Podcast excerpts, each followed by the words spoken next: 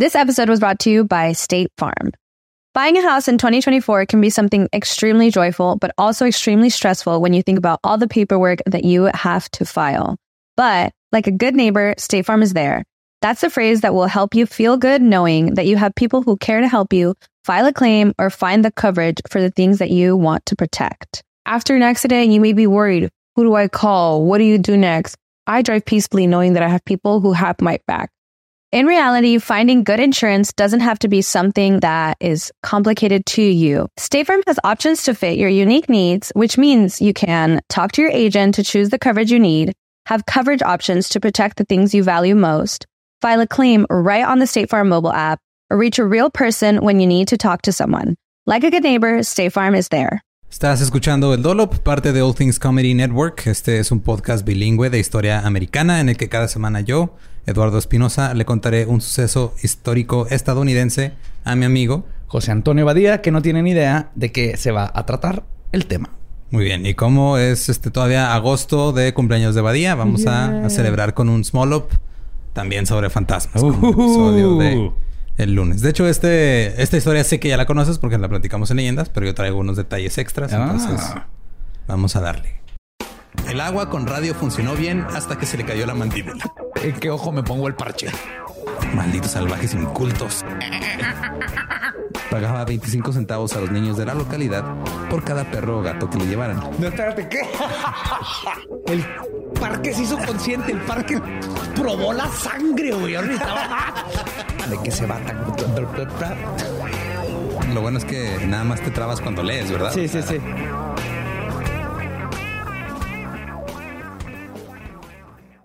...1873...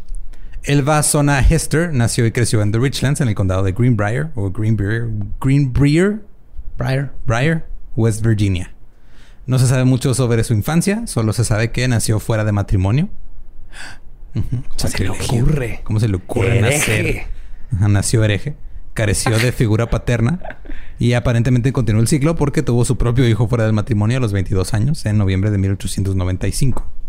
Pero eso no impidió que Elba se enamorara de alguien. El siguiente octubre, o sea, nació en noviembre este niño, luego cuando ya ca- casi cumplió un año, Elba estaba trabajando en la tienda de James Cruikshanks en Greenbrier cuando conoció a Erasmus Striving Trout Shoe, Ala, este es un Ajá. nombre propio de los 1800. o Edward, como él mismo se llamaba, para no sonar como un pinche raro loco, que se llamaba, o sea, literal se llama Trucha. Trout. El señor Trucha Trout. True. Elba tenía 23 años, Edward tenía 20 35. Eh, Fue amor a primera vista. En este punto, Edward Chu estaba trabajando como herrero en la ciudad. Este, no sé si estaba haciendo horseshoes. Tratando de empezar de nuevo su vida. wow. Wow. No, no, no. Cada vez me sorprende más la calidad de, de- de buenos chistes que nos aventamos en nuestros podcasts. Mira, este, no todo, no siempre se gana. Ese es otro nivel. Es otro- Ese fue más para mí que para todos los demás. También hay que, o sea, hay que aprender a hacer cosas para ti. Así como dice George Clooney que hace una película para él y una para las masas. Yo hago un chiste para mí y uno para las masas. Bien, bien. Take care of yourself. Sí. Treat yourself, Lolo. Eh, Hay que de repente necesitas una mascarilla o un chiste para ti. Sí, exacto. Edward era vagabundo, viudo y divorciado. La triada perfecta del siglo. XIX. Mm, mm, ya viste ese güey. Ey, no tiene lepra. Güey, Win. Con eso, no tiene Ese ya es lepra, no de tiene, no, no tiene tifoidea, no tiene... Chámelo. Que me dé nueve hijos para cuidar la granja. Diez años antes de esto, en 1885, Edward se había casado con Ellen Cutlip. Tuvieron una hija dos años después eh, que se llamaba Gerta. Se divorciaron en 1888. Esto sucedió porque Edward estaba en la cárcel. O sea, se divorciaron porque, estaba en la cárcel. Esto duró dos años en la cárcel por robarse un caballo. Classic, classic, classic Edward. Así es. Y Gerta fue criada por los papás de Ellen, por sus abuelos maternos. Luego, en este del divorcio, en 1894, Edward se casó con Lucy Tritt. Ese matrimonio no duró ni un año porque Lucy murió por causas desconocidas después de solo ocho meses de matrimonio. No hay registro de cómo murió. O sea, no, no hay este certificado ni nada, nomás fue de, ah, pues se murió. Se murió. Eh, Elba, después de, de conocer a este güey en, en la tienda en la que trabajaba, este, con este pasado tan, tan limpio y puro, dijo, voy a la herrería donde trabaja y le voy a decir que, pues, ¿Qué pedo? ¿Se va a armar o qué? Ah, mira, ella se movió. Muy bien, muy bien por ti. Pero Mary Jane Hester, la mamá de Elba, no estaba contenta. Tal vez porque Edward era un vagabundo viudo divorciado. Roba caballos. Roba caballos. Pero no importa porque el amor es amor. Y Edward se casó con Elba solo dos semanas después de conocerse, como Borre, el 20 de octubre. ah, de hecho, duró más Borre antes de casarse. Sí, sí, sí. sí. Me estaba pensando en Luisardo. Ese güey sí duró como cuatro meses nomás. El 20 de octubre de 1896 se casaron. Eh, todo iba bien hasta el 23 de enero de 1897. O sea, tres meses. Tres meses. Edward estaba trabajando en la ciudad y le pidió a un joven que era vecino de ellos que corriera a su casa y le preguntara a Elba si quería algo del mercado. El muchacho lo hizo y cuando entró a la casa encontró a Elba tendida al pie de las escaleras, con las piernas estiradas, los pies juntos, una mano en el estómago y la cabeza de lado. Naturalmente, el joven Andy asumió que Elba estaba tomando la siesta más rara del mundo. Sí, sí, es la pose natural de mal del puerco. Ajá. De me cayeron mal los frijoles. Él le gritó, pero ella no despertó, así que corrió a su casa para contarle a su mamá lo que vio. Y la mamá de este chavito mandó al médico local, George Knapp. Cuando Knapp llegó ahí como una hora después, Edward ya había este, llegado, había movido el cuerpo de Elba hacia el dormitorio, lo lavó y lo preparó para el entierro. Ah, Güey, pues que a veces esos tiempos no sabes si te vas a morir mañana de que te atropelle una carroza, te pique un alacrán, te caiga un rayo. Hay que moverte rápido, güey. Ser este efectivo, güey. Y aprovechar cada minuto que tienes vivo. Sí, porque la vida, vida solo hay una y duraba antes, antes. Duraba antes, antes. Duraba antes, menos antes. Ajá. Sí. Algo así. Mira, no sé. Es el segundo episodio que grabamos hoy. Estamos tomando mezcal, güey. La, gente no está aquí para buenos chistes. Está aquí para, escuchar historia. La gente está aquí para la buena gramática. Exacto. Sí. Edward le puso un vestido de cuello alto con un collar rígido y un velo sobre la cara. Lo cual era un poco extraño porque el deber de preparar el cuerpo para el entierro era de las mujeres de la comunidad. Pero Edward estaba muy, muy, muy, muy, muy, muy, muy afligido. Entonces dijo, yo la preparo. El doctor, el doctor Knapp llegó, se puso a trabajar, pero cuando trató de examinar a Elba alrededor de la cabeza y el cuello, notó pequeños moretoncitos y unos ligeros hematomas de, pues tú sabes, este, gajes del oficio de ama de casa. Sí, claro. Edward se volvió loco, empezó a tener ataques así de, de llanto, agarró la cabeza del cadáver y se puso a llorar. Y este no dejaba que el doctor se acercara a revisarla bien. El médico finalmente se rindió, interrumpió el examen. Oficialmente dijo que Elba murió de un desmayo eterno que es lo que se le conoce como un ataque cardíaco. Ah, ¿Desmayo eterno es ataque cardíaco? Ah, antes. Está bien chido. Está mejor. Está muy poético, Y está menos traumático para niños, por ejemplo. ¿De qué se murió mi abuelito? Desmayo eterno, mijo. le dejó de funcionar el órgano que bombea la sangre. El mismo que tienes tú aquí, ya no le sirvió y se murió. Se desmayó. Duerme bien, hijo. Pero luego cambió el diagnóstico a complicaciones del embarazo. ok. Sí. El de este, Elba no estaba embarazada. Esos doctores luego iban eh, y este, le sacaban el diente a alguien y luego le quitaba la herradura a un caballo. Sí, ¿no? La, vio muerta y dijo, se te cayó el útero y le hizo una lobotomía. Ya que estaba ahí, güey, pues chingue su madre, ¿no? A que no esté histérica en el como fantasma. en caso que llegue como fantasma, ya le hice la lobotomía, así que va a andar así toda como apendejada. Y no la va a hacer de Güey, a lo mejor por eso los fantasmas todos dicen, uh", porque todos son nada más nada más te haces fantasma cuando te hacen lobotomía, güey. Y eso explica por qué no todo el mundo se hace fantasma. Lo acabamos de resolver aquí. Eh, pensó que este era más probable la causa de muerte de complicaciones del embarazo porque él lo visitó al doctor por problemas este femeninos se llama tener útero en esos tiempos. Era, ese era el problema femenino. Pero pues no está embarazada, güey. Todos me dijeron, ah, no, pues se le complicó el embarazo. ¿No está embarazada? No. Eh, no, no se conocía, de hecho, la, o sea, por completo cómo había muerto. Cuando le dijeron a Mary Jane eh, de la muerte de su hija, ella dijo, el diablo la ha matado. Claro. Te refieres a su nuero, a su menos. Sí, exacto. El 24 de enero, Elba fue llevada a casa de sus padres para el velorio. Edward era muy protector con su esposa muerta, siempre estaba sentado a la cabeza del ataúd abierto, sin importar a dónde fuera. Durante el velorio la gente comenzó a notar que Edward estaba actuando un poco extraño. Se dijo que pasaría de estar abrumado por el dolor a tener de repente una energía increíble. Sin embargo, no dejaba que nadie se le acercara a Elba y se ofuscaba mucho si alguien lo intentaba estaba así como, como gato protegiendo a sus crías. Sí, sí. Pero. Uh, eh, ¿Qué pedo, güey? ¿Cómo estamos? Nos vemos a la peda ahorita después del funeral. ¡Eh, no la toquen! Justo así. Ajá. Este, ¿estuviste ahí? Qué raro. No. no, pero puedo meter en la mente criminal. Ok. Hmm, ¿Cómo sabes que es criminal este pedo? ¿Será porque ya lo tocamos en Ideas Legendarias y nomás traigo unos datos? Porque, este? porque, porque se murió una mujer de complicaciones de embarazo que no estaba embarazada y tenía moretones en el cuello. ok. Es como este hombre se murió de una picadura de víbora que no le picó. Una picadura de víbora y si la, la víbora llegó y lo picó con un picayelos Sí, en, el, en el vientre. en el riñón. Él se sentaba justo encima de ella. De- en- hubo un momento en el funeral, en el velorio, donde sostuvo una almohada al lado de su cabeza y una sábana enrollada del otro lado. Le dijo a todos que era para que descansara mejor. Ah, Y luego le puso una bufanda alrededor del cuello y lloró mientras le decía a todos que era su bufanda favorita. Pero durante y después del velorio, cuando el cuerpo, el cuerpo fue trasladado de la casa al cementerio, varios notaron que la cabeza de Elba estaba un poco más suelta de lo normal. Qué miedo notar eso. Como Bubblehead, ¿no? Sí, en el sí. carro que... Eh. ah. Como- pero pues como el que te regalaron de Edgar Allan Poe. Sí, y ahí estaba, eh, ahí estaba Robert Bubblehead viendo ese, el, el bisabuelo y ahí es donde dijo, ¡Ajaja! Voy a inventar un souvenir. Sí. Mary Jane no se creyó la causa oficial de la muerte de su hija. A ella nunca le había agradado Edward y pensó que la había matado. Pero debido a que no había ninguna evidencia directa real, Elba fue enterrada y el asunto, el caso se consideró cerrado. Sin embargo, Mary Jane no quedó satisfecha. Primero dijo que tomó la sábana del interior del ataúd y trató de devolvérsela a Edward. Edward dijo, yo no quiero esa chingadera. Mary Jane la tomó y notó que olía raro. La lavó cuando lo hizo, el agua se puso roja, luego rosa y luego ya se aclaró. Y dijo que había una mancha en la sábana que no desaparecía, lo cual es el, la- el peor tormento para una mujer de los 1800. Tienen un trabajo. bueno, dos, tres. No morirse, Ajá. este, tener hijos Y, y, quitar las manchas de Sí. las sábanas.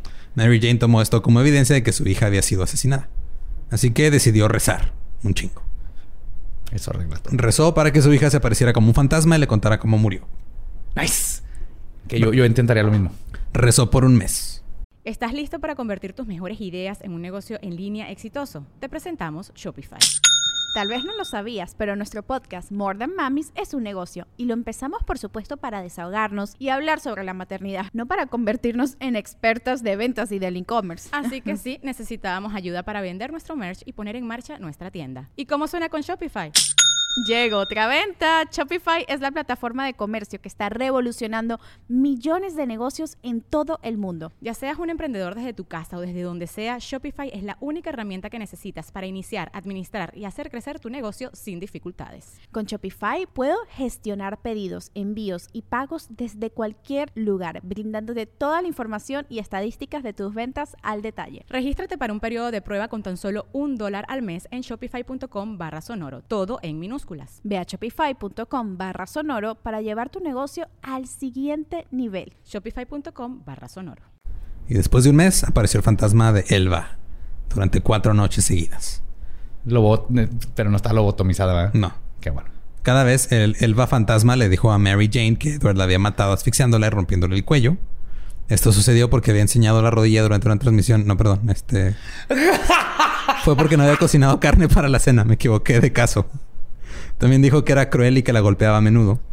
Cuando Elba fantasma se marchaba, volteaba la cabeza para que quedara mirando hacia atrás, así como la exorcista. guay! Era para este. se supone- ¡No, Elba! ¡No! Bien, vamos a rato asesino, pero no hagas eso, hija. ¡No! A ver, o sea, sup- supuestamente era para que viera que este, le quebraron el cuello. Pero pues, de todos modos, los mamá, fantasmas no tienen creyó. huesos, güey. O sea, un fantasma puede hacer eso aunque no le hayan roto el cuello en vida, creepy. O sea, si un, fantasma también se puede transformar en víbora ¿no? Y parecer el riel de una escalera. Es en el documental de Beetlejuice para Sí, los claro. que no lo han visto. Pero no es necesario que lo hagan. Pasaron cuatro noches seguidas y Mary Jane interrogaba al fantasma. Y después de las cuatro noches ya estaba satisfecha de que tenía bien claro lo que había pasado y fue a ver al fiscal local John Alfred. Él estaba eh, escéptico. Él creía que nada más eran alucinaciones este, por el estrés y por la angustia de haber perdido a su hija. Pero Mary Jane se sentó en su oficina durante horas tratando de convencerlo hasta que dijo, ya pues señora, ya vamos a ver qué pedo, ¿no? Entonces comenzó a interrogar a la gente en la ciudad. Se enteró de lo que, de que la cabeza tambaleaba un poco más de lo normal. Se enteró del extraño comportamiento de Edward en el velorio. Y descubrió que Edward había impedido que el doctor Knapp examinara completamente el cuerpo después de ver los moretones en el cuello. Por lo que de- decidió reabrir el caso. Reabrir el caso significaba reabrir el ataúd. Claro. Alfred ordenó la exhumación del cuerpo. Edward estaba muy en contra de esto, pero incluso con sus fuertes objeciones, el cuerpo fue exhumado y se realizó otra autopsia. Porque la primera pues no fue autopsia, nomás No, no, no. fue de, ah, mira, este se murió De- porque estaba embarazada y no sabía. De un embarazo que no sé. tenía. Ghost Baby. Tal vez eran complicaciones del embarazo de su mamá. y la complicación fue que La eh, histeria es contagiosa entre las mujeres, Eduardo. Ajá. Yo soy doctor de los 1800 y conozco, conozco a la mujer perfectamente, güey. El útero se cae. La histeria es contagiosa.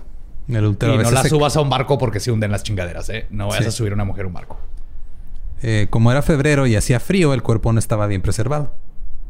En la primera inspección todo parecía bastante normal hasta que llegaron al cuello. El médico le hizo un corte a lo largo de la parte posterior de la cabeza y el cuello y descubrió que tenía el cuello roto en la primera y segunda vértebra. Además, su tráquea estaba aplastada y tenía huellas dactilares en el cuello. Oh. El médico le dijo a Edward, hemos encontrado que el cuello de su esposa está roto. A lo que Edward respondió, casi susurrando, no pueden probar que lo hice. ¿Neta? Sí, güey. Eso no es la respuesta normal de. No, no, no. Es como cuando yo de chiquito hacía una travesura y luego mi mamá la descubría y mi respuesta era de... Cuando mi mamá decía, ¿quién hizo esto? Mi respuesta era salir corriendo y meterme bajo la cama porque sabía que me iban a dar mis cinturonazos. O es como la vez que me puse súper pedo en Austin bien necio y me caí a media calle y luego volteé y les dije, no pasó porque nadie tomó foto ni video. Ajá, antes de que todos nos estábamos riendo apenas. sí, güey. Nos puede parecer extraño ahora eh, que la fractura del cuello no se haya encontrado de inmediato, pero según lo que estuve viendo, este, entré así en modo badía sobre eh, heridas eh, y en autopsias Ajá. todo ese pedo. Es de las lesiones más difíciles de detectar este, superficialmente. O sea, no se detecta a menos de que cortes y, y la y ya revises. veas la fractura. Porque es la, es la, este, es la primera vértebra justo abajo del cráneo. Entonces no se nota tanto. Y aparte la cabeza, o sea, ya cuando estás muerto, tu cabeza es muy pesada y se ladea. Ajá. Nada más te sal- se estaba ladeando poquito de más. Entonces era, sí, sí, era eso fue difícil. algo que notaron. No era algo... No es médicamente factible nomás decir... Ah, se movió mucho la cabeza, está roto el cuello. Sí, ya cuando los músculos están relajados, la cabeza tiende a ladearse. Y pues este también eran médicos en los 1890. O sea, no tenían. y en rancho, güey. Tampoco era. No tenían licencia. No era CSI. No. Obviamente no se iban a dar cuenta tan rápido. Se declaró que Elba había sido víctima de asesinato y parecía bastante obvio quién era el asesino. Alfred todavía carecía de pruebas para conectarlo con el crimen, pero lo arrestó para evitar que huyera. Muy bien. Eh, Alfred fue a hablar con la primera esposa de Edward, con Ellen Cutlip, quien le dijo que Edward la había golpeado y que era extremadamente violento. Y por eso se puso el apellido Catlip. Ajá, porque Cutlip es este me cortó el labio a Ajá. chingazos. Alfred también investigó el segundo matrimonio de Edward, que terminó en una muerte misteriosa. Mientras tanto, Edward esperaba en la cárcel y se jactaba ante sus compañeros de prisión de que se iba a casar siete veces en su vida y le dijo a los periodistas que no había ninguna prueba en su contra, por lo que no sería condenado. Wow, esa es la mejor defensa. Si la mejor defensa es decir, no. Pruébalo. Pruébalo. Sí. El juicio comenzó, pero iba a ser difícil por la falta de pruebas directas. Se prolongó durante ocho días. Los fiscales pues, presentaron el caso al jurado con pruebas circunstanciales. O sea, los fiscales no quisieron mencionarlo del fantasma porque dijeron, si lo mencionamos van a decir, esta señora está loca, güey. Y, Claro. Ajá. y luego este Edward subió al estrado en su propia defensa y no se hizo ningún favor. The Greenbrier Independent, cito. Shu estaba en el estrado, estuvo en el estrado todo el martes por la tarde. Se le dio rienda suelta y habló largo y tendido. Fue muy minucioso y particular al detallar y describir incidentes sin importancia. Negó prácticamente todo lo dicho por otros testigos. Dijo que la acusación era para causarle pena. Entró en una negación de la acusación en su contra. Protestó con vehemencia por su inocencia. Llamó a Dios a testificar. Admitió que había cumplido. ¿Qué? sí. Y ahora, su señoría, aquí tengo al Todopoderoso. Señor Dios, Que tranza. ¿cómo está? Mire, eh, yo le rompí el cuello a mi esposa. No, pero yo no vi nada, yo no vi pruébalo, nada. puedes probar. Exactamente. Estaba muy ocupado, este. em, em, pues, haciendo. Trabajando de formas misteriosas. Y pues no pude ver lo que estabas haciendo. Eso es todo. Eh, descanso mi caso, su señoría. Pruébelo. También declaró que amaba mucho a su esposa, apeló al jurado para que lo vieran a la cara y le dijeran si era culpable. Su testimonio, modales, etcétera, causaron una impresión desfavorable en los espectadores. Ahora, los fiscales en ningún momento dijeron nada del fantasma. güey. Los abogados defensores de Edward fueron los que dijeron: ¿No que había visto un fantasma, señora? Así como para tratar ah, de desacreditar. desacreditarla. Ajá. Sí, sí. Entonces el juez dijo, pues, vamos a escuchar este pedo, vamos a ver qué, vamos a ver qué pasó. El fiscal dijo... Sí, sí, el, juez era un José Antonio Badía. ¿Un juez fantasma. Antonio Badía? juez Antonio Badía, sí. Dijeron fantasma, espérate, ¿qué? ¿Qué? ¿Qué? No, no, a ver, regrésate. Ajá, que diga, cuéntame el fantasma. Pero me dejan sacar una cerveza. Y el fiscal dijo, "Eh, va adelante. Entonces los abogados defensores pusieron a, a la mamá de Elba en el estrado y la interrogaron. De hecho, encontré una transcripción completita de todo, pero no puse todo porque está Sí. bastante largo. Oh, qué fregón. Este, pero estas son las partes como que me parecieron más, más interesantes. Le pregunta el abogado, escuché que tuvo algún sueño o visión que la llevó a este examen post-mortem. Y contesta la mamá, vieron suficiente por sí mismos sin que yo les dijera. No fue un sueño. Regresó y me dijo que él estaba enojado porque ella no tenía carne cocinada para la cena. Pero ella dijo que tenía bastante y que tenía mantequilla de manzana y manzanas y nombró más de dos o tres tipos de jaleas, peras y cerezas y jalea de frambuesa. Es una mamá, güey, se acuerdan de todo. Y dijo, yo tenía bastante. Y dijo que él estaba enojado y simplemente tomó mis cosas bonitas y las guardó y las arruinó. Y me dijo dónde podía mirar atrás de la tía de Martha Jones en el Prado, en un lugar rocoso, que podía mirar en un sótano detrás de una tabla suelta y ver. Era una casa de troncos cuadrada y estaba excavada. Y me dijo que mire directamente al lado derecho de la puerta al entrar y en la esquina derecha. Bueno, vi el lugar exactamente como ella me dijo y vi sangre donde me dijo. Ella me contaba algo sobre esa carne todas las noches que me visitaba, como lo hizo la primera noche. Ella vino cuatro veces en cuatro noches, pero la segunda noche me dijo que su cuello estaba aplastado en la primera articulación y fue tal como ella me dijo. O sea, están echando el chal. Sí, güey, eso se pusieron así a... así A gusto. O Mija, sea, tenías un me mes no- mató y lo, ay, ¿te acuerdas de la receta esta que te dije? No, acabo de hablar con Irma. ah, no conoces a Irma. Irma es un fantasma que conociste en el séptimo círculo y ella me pasó una receta hermosa de un pie de queso. Luego te lo paso, madre. Pero déjame, te- me quedé en mi vértebra, ¿verdad? Entonces, Este pendejo me rompió el cuello, ¿verdad? La mamá sí. Pásame el espérate. espérate, si hago el pay de manzana, yo también termino en el séptimo círculo. No, no, no, madre. sí. No, no. Ahí conoces la receta, pero te la estoy trayendo hasta ahorita. Ah, ok. Sí, sí. Ya me había preocupado. No, no, no, madre. También el, es otra de las preguntas que le hizo que fue la... El, el abogado defensor dijo, ahora me gustaría si pudiera que dijera que estos fueron cuatro sueños y no cuatro visiones o apariciones de su hija en carne y hueso. Y Mary contestó, no voy a decir eso porque no voy a mentir. ¡Uh! ¡Uh! ¡Snap! Y en toda la transcripción Descanso son mi así, caso. varias veces el, el- el abogado le está diciendo, es que estás estresada porque se murió tu hijo, fueron tu, fue tu hija, perdón, fueron, este, te estás alucinando y ya no, güey, yo sé lo que vi. O sea, yo la vi ahí de carne y hueso y me enseñó su cuello y se dio la pinche vuelta y me asustó. Hizo la vuelta esa de... Ajá. Ajá. Edward fue condenado a cadena perpetua por asesinar a Elba. Eso no fue suficiente para la gente del pueblo. Una turba de linchadores se formó y se preparó para meterse a la cárcel y colgar a Edward. Pero un güey le dijo al sheriff y lo llevaron a un escondite en el bosque y luego convencieron a la gente de que no lo colgaran. Está si, si eso es también cuando... función. Es que... Es que era blanco. Lo que sí necesitamos es este sheriff cuidando a Epstein, ¿no? A Maxwell. También ahorita lo necesitamos con Maxwell. Sí. Eh, el 14 de julio de 1897, Edward Shue ingresó a la penitenciaría estatal en Moundsville, en West Virginia. Murió ahí poco menos de tres años después, en marzo de 1900, cuando una epidemia arrasó la presión. La presión, la prisión, perdón. Busqué de qué fue la epidemia Ajá. y se sospecha que fue una de tres Una de tres. que pasaron en esa prisión en primavera. ¡Ah, cabrón! Tres pandemias, güey. Sarampión, paperas o neumonía. No saben cuál se lo madre, llevó. güey. Pues los que sobrevivieron, holy fuck. Los que sobrevivieron son de esos güeyes que ahorita son, este, sus hijos son inmunes al COVID. Sí, exactamente, güey. Mary Jane vivió hasta 1916 y le contaba la historia del fantasma de su hija a todo aquel que quisiera escucharla. Porque obviamente, güey, o sea, no mames. ¿Sabes? Me visitó mi hija fantasma y con eso me chingué a mi, a mi yerno en la corte. Y, aparte, y todavía la veo. Y cuando la veo, y luego me voltea la cabeza y le digo, mija, no voltees la cabeza porque se te va a caer así. Ay, tu hijo Te te, va a dar un aire y se te va a caer así la cabeza. No la andes volteando. Tu hijo te voltea los ojos. A mí, mi hija me voltea la cabeza. El fantasma de Elba Zona Hister nunca se volvió a ver. Es el único caso conocido en la historia de la legislación estadounidense en el que se utilizó el testimonio de un fantasma para ayudar a condenar a alguien. Wow. Muy bien, fantasma. Muy bien. Hizo su trabajo excepcionalmente. Y trajo recetas y mermeladas. Y todo muy padre, sí. Bueno, hizo su trabajo bien, excepto preparar la carne como la quería su esposo. si hubiera hecho eso, tal vez no sería un fantasma. Pero sí tenía carne, güey, mermelada de manzana. Sí, es que ahí el pedo era Edward, ese güey era violento.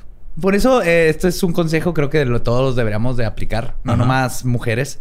No te cases con este vagabundos o vagabundas, este Viudos y divorciados. viudos divorciadas que Con roban caballos. este, de violencia familiar. Ajá, y que roban caballos. Esa es una línea que no se debe cruzar. Así es. Y esa fue la historia de El fantasma de Greenbrier. Que digo, ya la conocías, pero había unos detalles que Sí, no, no tenía sabía aquí. lo del. Este, y pues recuerden que nos pueden seguir en todos lados como arroba el Dolop. Tenemos ya este mercancía oficial. Chequen ahí en las redes y en la página oficial también. Y este, recuerden que a mí me pueden seguir como arroba ningún Eduardo. A mí me encuentra como el Batiablo. Y aquellos que no conocen su historia eh, están condenados a. Terminan como Hobus roba caballos. Uy, sí, ajá, no se me ha ocurrido esa parte. Me está yendo por el lado. Están condenados a morir de tres epidemias juntas. Pero mira, ahorita con una no podemos. Están condenados a terminar como Hobus roba caballos que se mueren de tres epidemias juntas. Perfecto. Muchas gracias. Fácil. ¿Estás listo para convertir tus mejores ideas en un negocio en línea exitoso? Te presentamos Shopify. Tal vez no lo sabías, pero nuestro podcast More Than Mamis es un negocio y lo empezamos por supuesto para desahogarnos y hablar sobre la maternidad, no para convertirnos en expertas de ventas y del e-commerce. Así que sí, necesitábamos ayuda para vender nuestro merch y poner en marcha nuestra tienda. ¿Y cómo suena con Shopify? Llegó otra venta. Shopify es la plataforma de comercio que está revolucionando millones de negocios en todo el mundo. Ya seas un emprendedor desde tu casa o desde donde sea, Shopify es la única herramienta que necesitas para iniciar, administrar y hacer crecer tu negocio sin dificultades. Con Shopify puedo gestionar pedidos, envíos y pagos desde cualquier lugar, brindándote toda la información y estadísticas de tus ventas al detalle. Regístrate para un periodo de prueba con tan solo un dólar al mes en shopify.com barra sonoro, todo en Ve a shopify.com barra sonoro para llevar tu negocio al siguiente nivel. Shopify.com barra sonoro.